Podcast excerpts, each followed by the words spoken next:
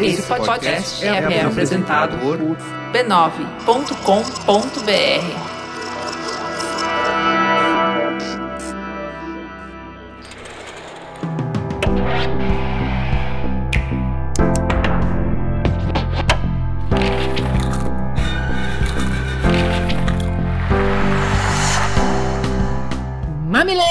e mamiletes, bem-vindos ao Mamilos Cultura, o nosso espaço de reflexões a partir de produções culturais. Eu sou a Juva Lauer e hoje recebo o Thiago Amparo para conversar sobre o livro A Tirania do Mérito. Seja muito bem-vindo, Thiago. Quem é você na fila do pão? ah, é difícil falar isso, né? É... eu, já escutei tantas vezes e não sabia como responder essa pergunta. Quem sou na fila do pão? É, sim, sou professor, nerd um pouco, e gosto de ler, e acho que é isso. O Thiago é um crush do Mamilos de muito tempo. A gente tá muito feliz de ter ele aqui. A gente sempre, fica, a gente sempre seguiu ele no Twitter e trocava ideia e tal. Então é muito legal ter ele. E o Thiago esteve comigo na bancada do Roda Viva, que entrevistou o Sandel quando ele veio para o Brasil.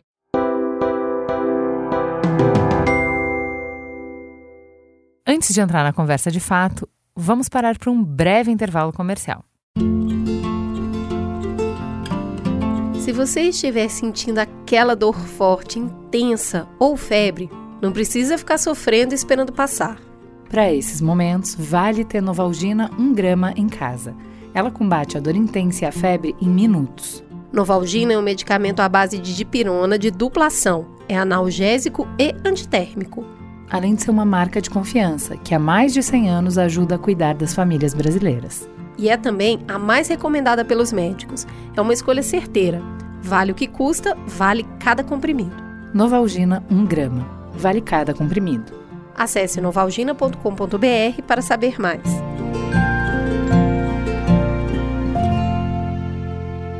Eu vou dar rapidinho uma sinopse e a gente já mergulha, porque esse livro renderia horas e horas de conversa, a gente tem que comprimir aqui. As democracias liberais estão em risco e, de acordo com o filósofo Michael Sandel, o princípio do mérito, um dos seus pilares básicos, é o responsável por esse cenário. Vivemos numa constante competição que separa o mundo entre ganhadores e perdedores, esconde privilégios e vantagens e justifica o status quo por meio de ideias como quem se esforça tudo pode e se você pode sonhar, você pode fazer. O resultado concreto é um mundo que reforça a desigualdade social e, ao mesmo tempo, culpabiliza as pessoas, o que gera uma onda coletiva de raiva, frustração, populismo, polarização e descrença em relação ao governo e aos demais cidadãos. A resposta pública se manifesta em eventos como as eleições de Donald Trump nos Estados Unidos em 2016 e de Jair Bolsonaro no Brasil em 2018. Ao analisar conceitos em torno da ética do estudo, do trabalho, do sucesso, do fracasso, da tentativa e de quais são os meios considerados legítimos para trilhar esses caminhos, Sandel sugere um novo olhar para essas relações. O autor salienta as contradições do discurso meritocrático, seus contextos estruturais e a arrogância dos vencedores que julgam duramente os perdedores. A tirania do mérito propõe que, para existir uma ética diferente e dignificadora, o sucesso deve ser compreendido em prol da coletividade indica que uma alternativa de pensamento guiado pela humanidade, pela compreensão do papel do acaso na vida humana e pela criação real da oportunidade poderá ser, então, a melhor bússola para a democracia, para o bem comum. O livro foi publicado no Brasil pela editora Civilização Brasileira em 2020. Vamos lá, Tiago, o que, que esse livro te causou, te provocou? Eu acho que ele provoca, né, o livro é, um desconforto, eu acho que em todas as pessoas, porque a gente gosta de pensar, né, que nós merecemos estar no lugar onde nós estejamos, né, quem, onde quer que esteja. E aí eu acho que o que ele tenta colocar para a gente não é na verdade que não existe, né, o esforço individual, o seu né, trabalhar até tarde ou coisas parecidas, né? Mas na verdade o que ele está falando é que a gente não vive numa sociedade onde estas uh, diferen esses diferentes esforços, né, individuais, é, são sejam remunerados de forma equânime, né? E aqui remunerados seja por dinheiro mesmo, mas também na sociedade em geral de, de valorização, né? O Seno fala bem muito, simbólicos, né? É, valorização do trabalho e, e, e muitas vezes muitos trabalhos também são considerados subalternos e desconsiderados. Então vai além da questão é, financeira, passa por ela também, mas também passa pela questão simbólica de valorização do trabalho. ele vai falar bastante sobre um esgotamento, né? Então, assim, a gente, a gente levou essa ética às últimas consequências e a gente está tendo que lidar com o, uh, o efeito colateral disso. Para falar de, desse esgotamento da sociedade do mérito, ele fala um pouco do esgotamento da aristocracia, né? Então, a gente já justificou a desigualdade, como você está falando, tanto de acesso a bens materiais como de prestígio na sociedade, de status, é, dividindo a sociedade pela posição de nascimento na sociedade. Então, quem nascer de uma determinada família naturalmente tem direito a esse privilégio. Uhum. E eu acho que tinha uma noção um pouco de que a vida é uma peça e que cada um tem seu papel. Então, todos os papéis importam, porque a gente precisa de todos os papéis para a peça funcionar. Só que tem protagonistas e tem coadjuvantes. Tem gente que tem mais tempo de tela, tem gente que tem menos tempo de tela, né? Tem gente que tem papéis melhores, tem gente que tem papéis piores. E é isso, você vai ser designado tem uma vontade divina aí de por que, que você nasceu em qual papel e só cumpre seu papel e boa. É, é não, não, só para acho que complementar isso, é interessante, né, quando a gente contrasta com outros modelos de sociedade, né? Ou seja, são tantos fatores em sociedades que são estratificadas, né, sociedades que são divididas por vários fatores, seja por uma questão de casta, seja uma questão aristocrática, de nobreza, etc que você percebe a, a, a, a injustiça, a injustiça. disso, né? E aí o que, que ele vai trazer para a gente é que foi vendido para a gente que a gente vive numa outra sociedade, onde o nosso mérito determinaria o nosso lugar na sociedade, né? E ele vai falar que não. É, primeiro, eu acho que o livro ele mostra assim, é um, ele coloca um espelho na nossa cara, né, para poder dizer o seguinte, olha, é assim que a gente é, né? Ou seja, todas essas justificativas que a gente achava que a gente era muito diferente dessa sociedade que parece hoje, nos nossos olhos, pitoresca, né? E aí ele vai colocar um, um espelho no nosso rosto e diz o seguinte, espera aí, é, a gente não é tão diferente assim dessas sociedades em termos de em vários momentos, em vários contextos. Quando você vai pensar, por exemplo, de mobilidade social, né, de quantas gerações demoraria para uma, uma pessoa de uma classe mais pobre chegar numa classe média naquela sociedade, né? No Brasil são nove gerações, né? Ah, nos Estados Unidos são quatro, cinco gerações. É, onde tem menos, né, dessa distância são os países nórdicos, né? Mas é engraçado que esse sistema o fato de que ele era injusto não é que as pessoas que viviam sob esse sistema não percebiam. É, era percebido, foi declamado, foi denunciado, foi desafiado. E a arte tem um papel de de tirar uma fotografia disso e fazer o que você falou, que é te fazer olhar para o cotidiano, para uma coisa que você já aceitou, que você nem enxerga mais, que está transparente na rotina e permitir que você se choque com isso, né? Então, um dos livros que eu gosto bastante é o Oblomov, e ele vai, ele é o retrato desse período de aristocracia que você acabou de, uhum. de falar bem. E ele vai mostrar um nobre que ele é incapaz, completamente incapaz de tomar decisão, de analisar a situação, de fazer qualquer coisa por ele mesmo. Ele é muito mimado, ele é muito é, preguiçoso e, e o livro inteiro gira em torno. A classe baixa, que vai, é, o trabalhador, o servo, que ajuda ele, é completamente apaixonado por ele, porque ah. acredita nesse mito de que ele é um ser superior a uma outra caça tal. Acha um horror que ele tem que fazer qualquer tipo de trabalho, é um pecado.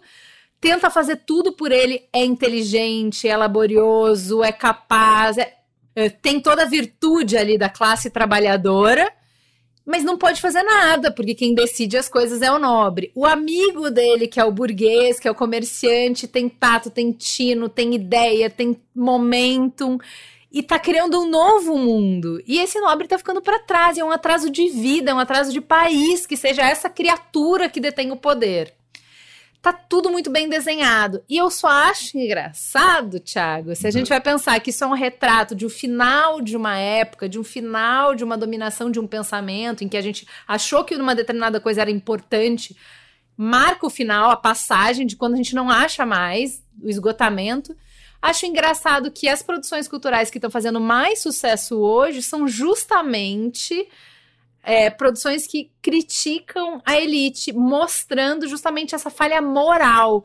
É, futilidade, egoísmo, perversidade. Só para dar dois exemplos, a gente pode falar de Succession e White Lotus, né? Que assim, os personagens são detestáveis, horrorosos, né? Acho que tem uma coisa interessante que é não é só pessoas ricas né, perversas ou que a gente possa às vezes rir, às vezes, a, a, a, às vezes é, ficar com raiva ou os dois ao mesmo tempo. Acho que uma coisa que é interessante a gente perceber é o seguinte, que existe uma, um tipo peculiar de elite que o capitalismo hoje produz, que é dessas elites que está, está rindo e, e, e fazendo zombaria nesse tipo de produção cultural é, é uma elite que, primeiro, ela, ela é muito mais próxima da aristocracia é, do, que, do que seria uma elite no sentido de um, um burguês que vai produzir um negócio e gerar, né, e gerar algum valor na economia real para aquilo. Então, alguém que, sei lá, começou com uma pequena padaria e depois criou uma grande rede de padarias, ou algo parecido.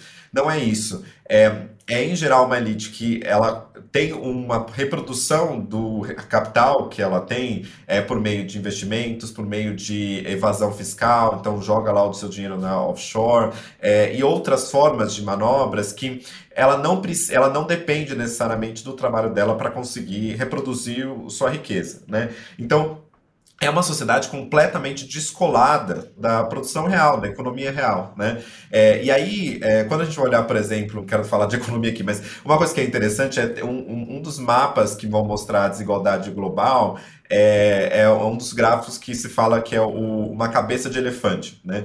Porque esse gráfico mostra uma tromba, e essa, essa tromba é, na verdade, a, a elite, né? E por que, que é uma tromba? Porque a discrepância da desigualdade é tão grande no, no, mundo hoje, primeiro que nunca se teve tanta riqueza na história da humanidade, é, né, nunca na história da humanidade, para usar essa expressão, mas também ao mesmo tempo tem uma desigualdade muito profunda globalmente. Né? Então a, a tromba do elefante, para poder mostrar que existe uma, um 1% muito rico e que te, essa reprodução da riqueza tem muito a ver com uma riqueza muitas vezes que é imaterial, seja de tecnologia, seja o próprio capital se, se reproduzindo. Então, a elite que está sendo representada ali é, é um outro tipo de, de, de elite que não é necessariamente uh, de que a gente está falando do, ali da passagem do sistema feudal para e aristocrático para um sistema é, capitalista. É, não que eles fossem melhores ou piores, porque né, a gente estava falando sobre ali também péssimas condições de trabalho, revolução industrial, etc. Mas eu acho que é um tipo peculiar de capitalismo que a gente precisa, que a gente precisa perceber. Né? E aí, por causa disso, é, a riqueza é tão grande que nada abala essa, essa riqueza. Né? Tem um livro do Pedro Souza, que inclusive ganhou é, há um tempo como melhor livro de ciências é, sociais aplicadas, né, na, no Jabuti, se não me engano, que ele, que ele vai olhar a desigualdade no Brasil a partir da perspectiva da classe mais rica. E ele vai dizer que basicamente nada abala essa classe mais rica, exceto casos de catástrofes. A gente criou durante muito tempo, séculos, né, esse mito de que a gente consegue ascender porque a gente não vive mais numa sociedade, pelo menos no Ocidente, claramente aristocrática, embora na prática tem muita segregação, tem muito racismo, sexismo e tantas outras coisas, mas a gente conseguiu produzir hoje uma, uma, uma classe social tão distante, é, descolada completamente da sociedade onde ela está inserida, é, cuja riqueza não depende dessa sociedade necessariamente em termos de reprodução de capital, e que ela está completamente moralmente descolada da própria justificativa que fez com que ela chegasse lá, que era essa justificativa meritocrática. Né?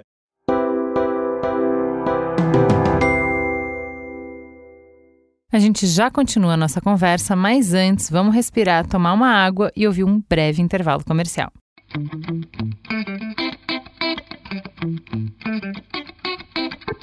Você já parou para pensar como a desinformação ajuda a criar conflito? Mas será que só dá para ser assim, Cris? Hoje, na nossa pílula sobre diálogos possíveis, a convite do Mercado Livre, a gente vai falar sobre como discordar com respeito quando o tema é fake news.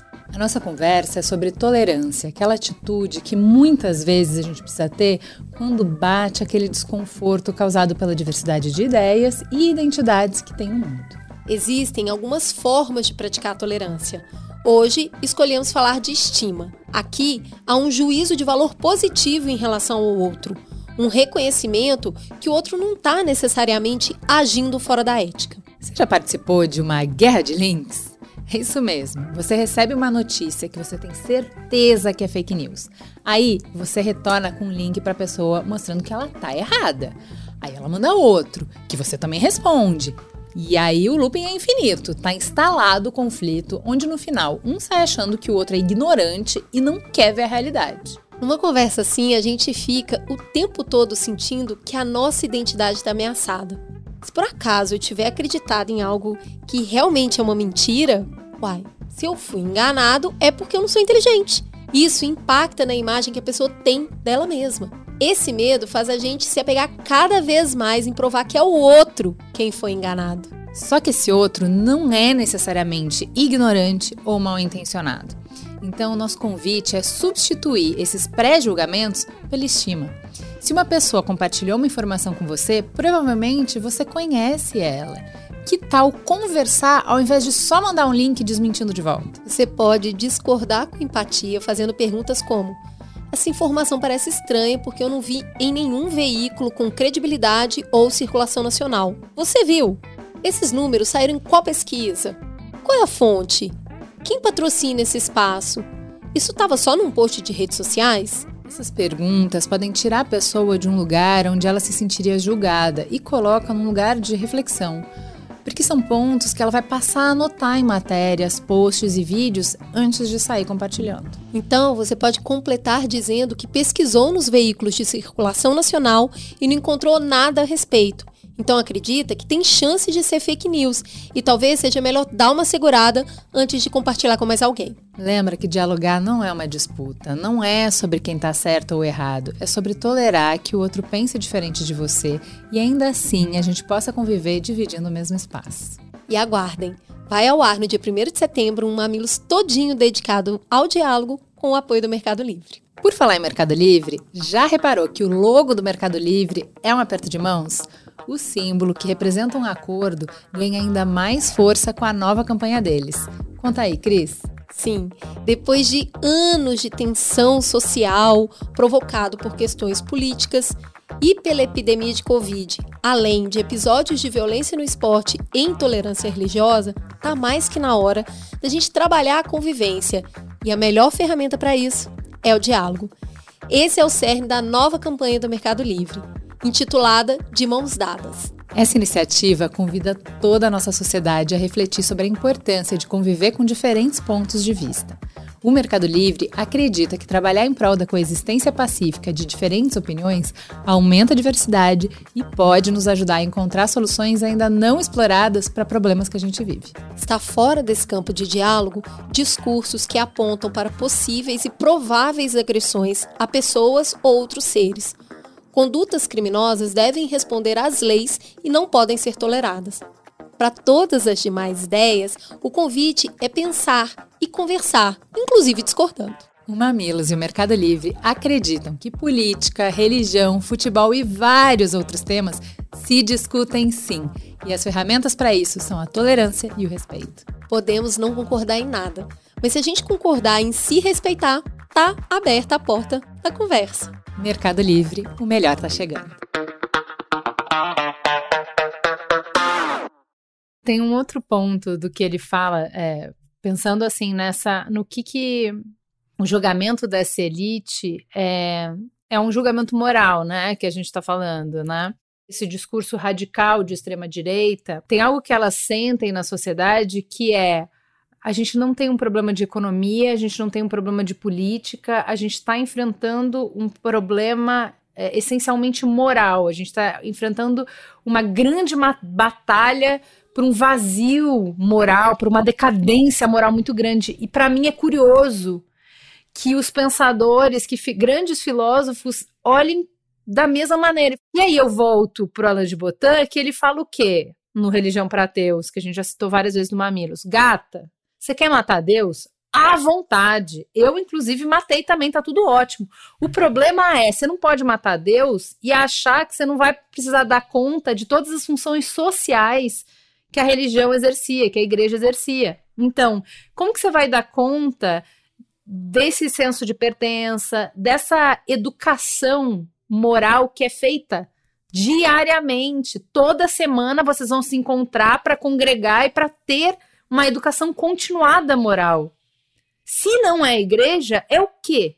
Se a gente tira a autoridade dessa galera para promover, para mediar as discussões morais na sociedade, não estou dizendo que eles faziam bem, não estou dizendo que eles faziam.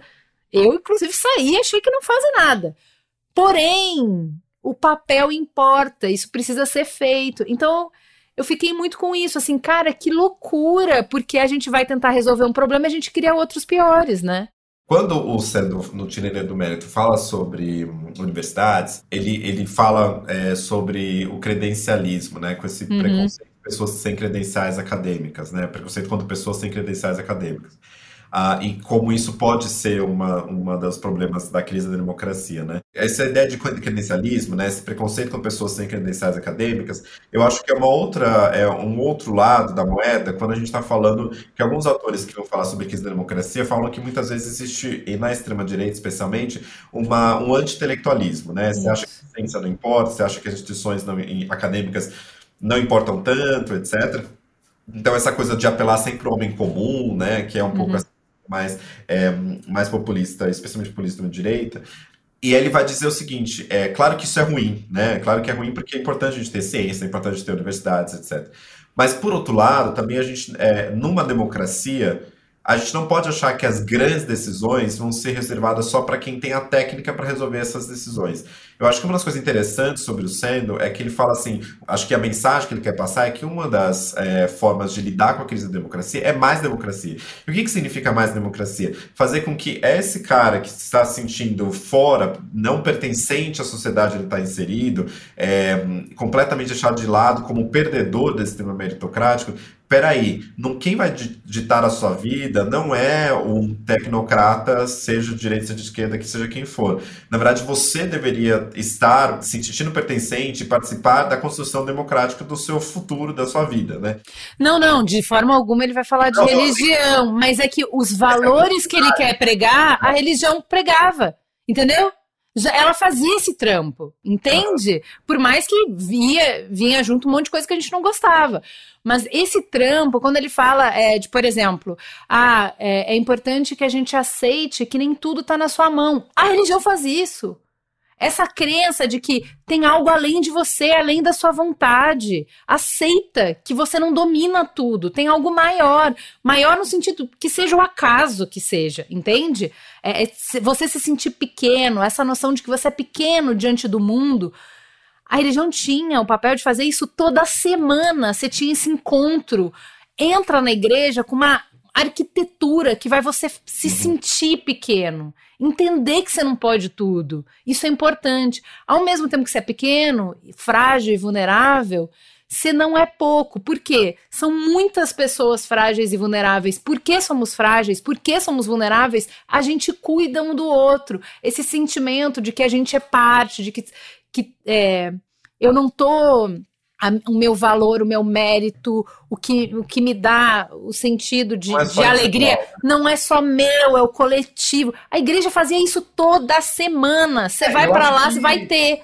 Então, é, o que ele fala, acho... ele, ele chama isso para o laico. Ele fala, uhum, cara, a educação tem que dar isso. É, a escola tem que, que dar isso, a universidade tem que dar isso, mas é, tem que é, fazer. Os sindicatos, os partidos políticos, acho que toda a, a, a, estrutura coletiva, né, que não é só religião, mas acho que toda a estrutura coletiva que nos possibilita essa, essa, né, essa comunhão, né, para usar um termo religioso, essa comunhão é, é fundamental, né, e acho que é fundamental para a sociedade, né, é quando o, o no sendo, inclusive na Roda Viva, ele menciona Tocqueville, ele tá com essa ideia uhum. de a gente tem né, olhar para os Estados Unidos naquela época e falar assim, olha, você tem organizações, tem comunidades, seja uhum. quais elas forem, podem ser religiosas, podem ser associação sei lá do que. A partir do momento que a gente vive numa cidade atomizada, ou seja, eu sou um átomo e não necessariamente eu estou conectado com outras pessoas, é, isso exacerba, né, aumenta mais a lógica de que, é, olha, eu preciso correr para o meu e se eu, se eu não conseguir, eu sou um perdedor deste sistema e a culpa é minha, né? E acho que isso é muito cruel, né? Vai ver o jogo de futebol se você não quiser ir na igreja, né? Quer dizer assim, essa coisa de você faz parte de algo que é além da nossa própria é, nossa própria individualidade e a nossa individualidade também se constrói a partir dessa relação com outros. Eu acho que acho que isso é muito legal porque isso nos tira essa coisa a, a, de átomo mesmo, né? E, e acho que por isso que, por exemplo, depende de qual forma de religião a gente fala, né? Uhum. Que também por exemplo, quando a gente fala sobre é, teologia da prosperidade, né, e outras coisas que a gente Com fala certeza. de uma instrumentalização da, da religião justamente para aumentar ainda mais esse processo de átomo, né, de olha, uhum. você consegue o carro porque você não está pedindo direito para Deus, né? É, que, é, culpando a si, é, né, a si mesmo com relação a, a, a, isso. Eu acho que o Cedo tem muita confiança em essas associações, instituições ou mesmo comunidades da sociedade civil, né? Que podem ser zilhões, né? Pode ser o grupo que vai resgatar cachorro na rua, pode ser qualquer coisa, é, que, que, que dê um sentido, né? É, inclusive um sentido que vá além do seu valor monetário, porque eu acho que a gente também está numa sociedade é que tudo é traduzível pelo valor monetário, né? Então, Sim você ganha pouco no seu trabalho e o seu, portanto, seu trabalho é super, é, não é valorizado, ele, ele não tem mais a dignidade do trabalho, ele não tem mais essa, esse valor na social do trabalho e ele se torna um, algo que a gente deveria ter medo, ou que a gente deveria olhar para baixo, né? É, e eu acho que o Sandel ele tenta falar não, não é assim que a gente deveria ver o trabalho, não é assim que a gente deveria estruturar a. Então, a... mas ele ele está trazendo uma dimensão moral para o debate público que a gente tenta é como, como que a gente vai viver numa democracia liberal em que você tem vários valores concorrendo é, no espaço público? E a tentativa que a gente fez foi: a gente não debate moral aqui, vamos na base da lei e, e tira o debate moral da coisa. O que ele está falando é: não, não faz isso porque só está piorando o debate público, só está piorando a experiência de todo mundo. É, a gente está esgarçando o laço social justamente porque a gente se afastou dessas discussões. Então, para mim, o curioso, não é claro que nenhum deles está dizendo, gente, volta à igreja, por favor, não é isso. Mas é curioso que os estudiosos de direita, de movimentos de direita, é, de alguma forma reconhecem a demanda das pessoas que são atraídas pelo discurso de direita. Não que eles reconheçam o discurso de direita, que é muitas vezes é populista, é xenófobo, é racista, é misógina, não nada sobre isso, mas é, que eu não é, eles questionam se as pessoas são atraídas por esse discurso por serem racistas, por serem misóginas ou por elas sentirem uma falta que eles concordam. Uhum. Por elas é, serem. É, terem detectado na sociedade um problema que de fato existe e que não, não afeta só a elas, afeta a todos nós. Então, eu acho uma ponte interessante, porque, via de regra, a gente acha que não tem nada que nos une a essas pessoas. Entende? Não parece que tem nenhum ponto de início de conversa. Não é pouco esse ponto. Se a gente vai falar de uma crise moral da sociedade, nas bases em que eles estão propondo, acho que a gente pode muita gente concordar. Tem um ponto de início de conversa muito bom. É, eu acho que ah, por isso que eu gosto muito, por exemplo, de quem estuda, né, a, a extrema direita, como por exemplo Esther Solano, né, ela sempre fala isso quando ela vai falar, que ela fala assim que ou Rosana Pena Machado, né, e outros, David Nemer, que falam assim, olha, muitas vezes as pessoas falam, vai lá e é, Uh, você está analisando o inimigo, né? Ou naquela época de polarização, assim, você está analisando o inimigo, você está analisando o outro. E aí ele falou, não, assim, quando você vai sentar e conversar com as pessoas, às vezes os medos e as angústias são muito parecidas, né? É, e eu acho que é importante a gente reconhecer essa empatia, é, mesmo com a divergência. Muito bem. Tiago, eu ficaria conversando com você por pelo menos mais uma hora minutos. Mas, infelizmente, temos que ficar por aqui. É, eu acho que esse, ele tem vários outros livros, né? O, o Que o Dinheiro Não Compra e Justiça são bons. É, os mesmos argumentos, né? Ao início, é uma base para começar a discutir isso. A Tirania do Mérito é um recorte disso.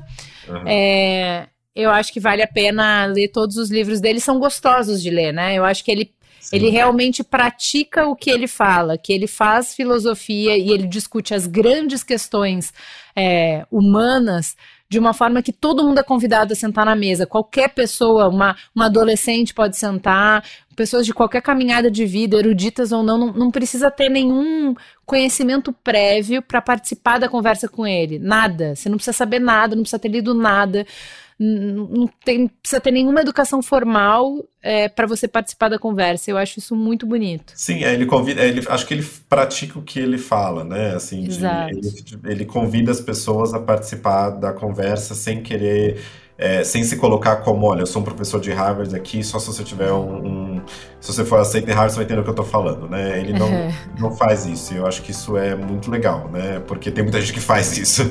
Então eu acho que ele, ele não faz isso se já mostra, em si já mostra que ele, na verdade, é, pratica o que ele fala, né? Exato. Tiago, muito obrigado que seja a primeira de várias. Obrigado, foi um prazer.